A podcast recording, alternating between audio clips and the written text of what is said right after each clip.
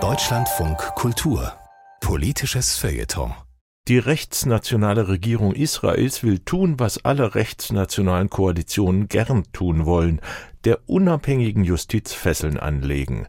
In Deutschland halte man sich mit Kritik daran auffallend zurück, meint der israelische Publizist Ofer Waldmann. Das aber sei falsch. In Israel demonstrieren seit Wochen Zehntausende Menschen gegen die neue Regierung.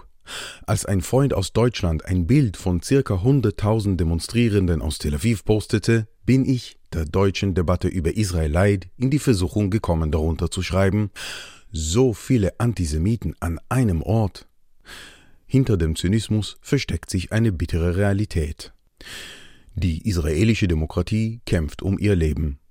Das Skript, das die neue israelische Regierung umsetzt, wurde in Polen, Ungarn und anderen Ländern geschrieben. Umbau der Justiz, Einschüchterung der Medien und der Wissenschaft, populistische Hetzkampagnen gegen Andersdenkende, Abschaffung von Frauen- und LGBTQI-Rechten, die Machtübernahme durch korrupte Politiker und alles im Namen eines Kampfes gegen angeblich allmächtige Eliten.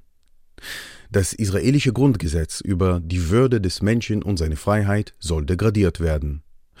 Das oberste Gericht, das anhand dieses Gesetzes die Bürgerinnen und Bürger Israels vor der Willkür des Staates schützte, sowie, selten genug, die Palästinenser in den besetzten Gebieten, soll kastriert werden. Diese Besatzung ist dabei das israelische Gewürz in der polnisch-ungarischen Suppe. Sie hüllt die israelische Demokratie seit über fünf Jahrzehnten aus. Und nun droht diese zu zerbrechen, denn Besatzung und Demokratie sind miteinander nicht vereinbar. Die Ideale der israelischen Unabhängigkeitserklärung, die in wenigen Monaten ihren 75. Geburtstag feiern soll, weichen einer religiös-extremistischen, nationalistischen Dystopie. Dagegen erhebt sich eine beeindruckende Koalition.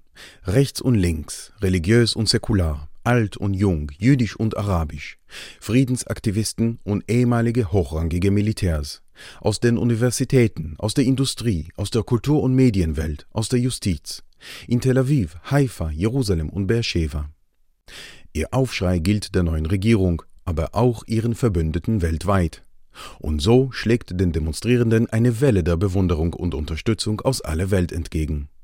Joe Biden und Emmanuel Macron richteten deutliche Mahnungen an die neue Regierung. Weltweit drücken prominente jüdische Stimmen ihre Angst um die Zukunft Israels aus. Aber was ist mit Deutschland? Während die israelische Demokratie um ihr Leben kämpft, während die israelische Zivilgesellschaft nach Unterstützung schreit, beschäftigt sich Deutschland mal wieder zuerst mit sich selbst. Abbau der israelischen Demokratie? Hier widmet man sich lieber dem Umbau im Ministerium von Claudia Roth. Einschüchterung der Medien und Wissenschaften, de facto Annexion der besetzten Gebiete? Hier schmeißt man lieber noch eine Diskussionsrunde zur Documenta 15. Die Rettung der israelischen Demokratie ist nicht wichtiger als Antisemitismusbekämpfung.